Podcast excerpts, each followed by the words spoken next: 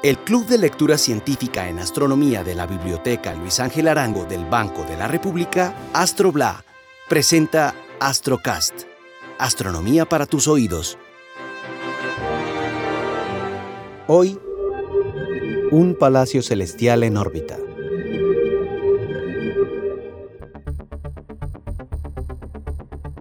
Bienvenidos amigos nuevamente a este espacio sonoro de ciencia y lectura.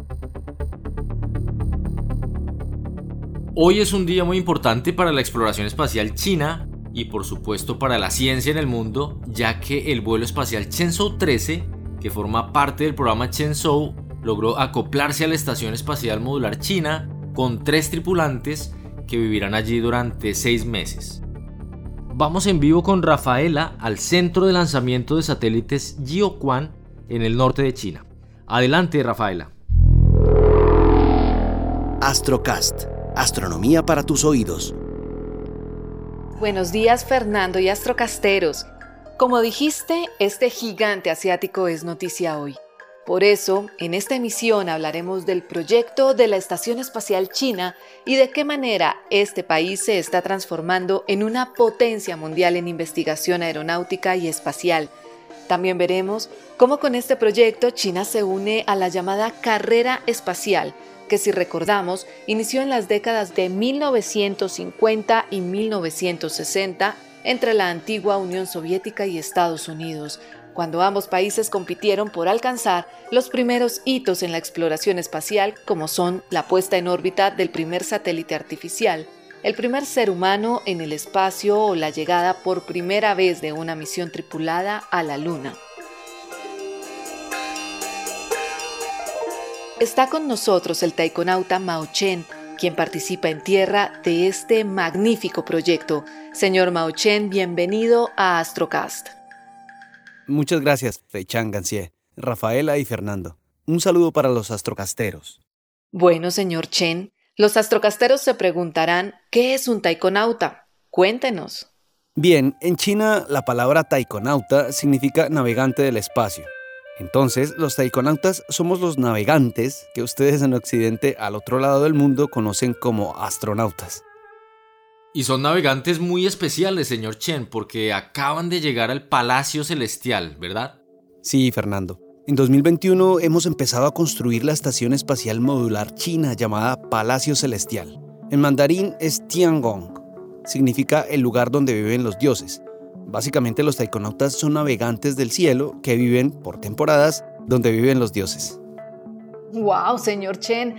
¿Palacio y dioses? Viajar al espacio parece toda una aventura en su cultura. Astrocast, astronomía para tus oídos. Bien, ya tenemos una pregunta. Arroba Juli Benítez, astrocastera de 10 años, pregunta, ¿Qué es una estación espacial? Excelente pregunta, Juli. Una estación espacial es una estructura construida con diversos materiales, de la más alta tecnología y que orbita la Tierra, aunque en un futuro esperamos que también puedan orbitar otros cuerpos celestes como por ejemplo la Luna. Está diseñada para facilitar que se lleven a cabo investigaciones y experimentos científicos en diferentes campos, aprovechando siempre las condiciones de su ubicación en órbita baja, por ejemplo, la microgravedad y la ausencia de atmósfera. Señor Chen, ¿había alguna otra estación espacial antes del Palacio Celestial? Sí, Fernando. Dentro del programa espacial chino tuvimos otros dos. El Tiangong 1, que empezó a funcionar en el 2011 y contó con tres misiones. La Shenzhou 8, la 9 y la 10. Y el Tiangong 2, en el 2016, en la que se realizaron varios experimentos hasta que salió de órbita en el 2019. Son algo así como los precursores del actual Palacio Celestial.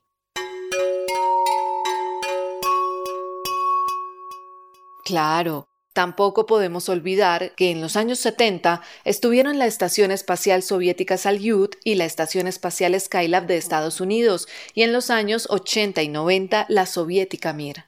Así es, Rafaela, y también la Estación Espacial Internacional. Pero la actual Tiangong es especial será una estación de aproximadamente 22 metros de largo y 30 metros de ancho, un tamaño cercano al del planetario de Bogotá, y que tendrá un peso de 60 toneladas métricas. Esto equivale al peso aproximado de 10 elefantes adultos. Incluirá además turismo y minería espacial, además de experimentos claves para el futuro de la ciencia y para los taikonautas. Por eso, señor Chen, cuéntenos, ¿se harán experimentos de otros países o solamente chinos? Buen punto, Fernando.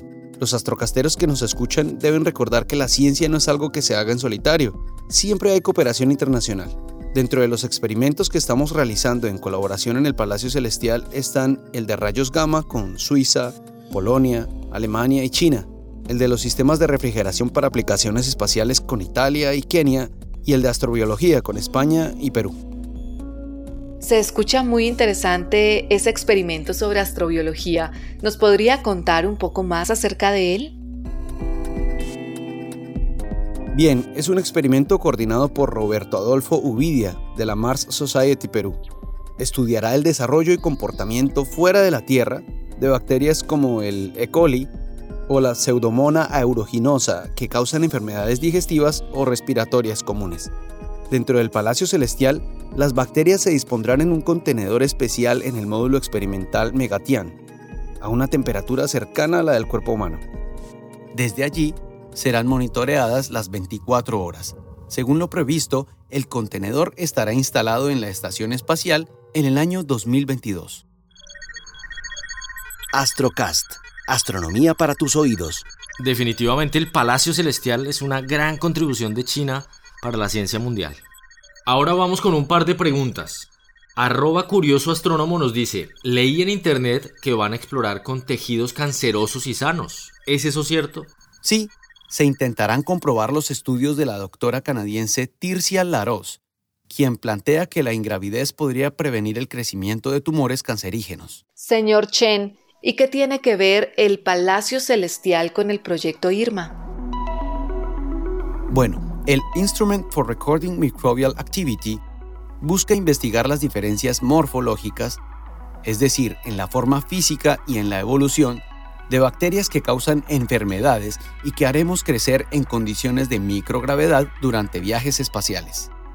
Esto es importantísimo, ya que muchos microorganismos acompañan al ser humano al espacio y allí podrían volverse potencialmente peligrosos. Claro, hay que investigar estos microorganismos, sobre todo cuando en la Tierra existen algunos tan interesantes como el osito de agua, un tardígrado del que hablamos en el episodio anterior de Astrocast. Sí, Rafaela, es sorprendente ese osito. Pero ya que el tiempo es muy corto, vamos con la última pregunta. Arroba Laura73 dice, entendí que en la tripulación de taikonautas de la Tiangong se encuentra una mujer.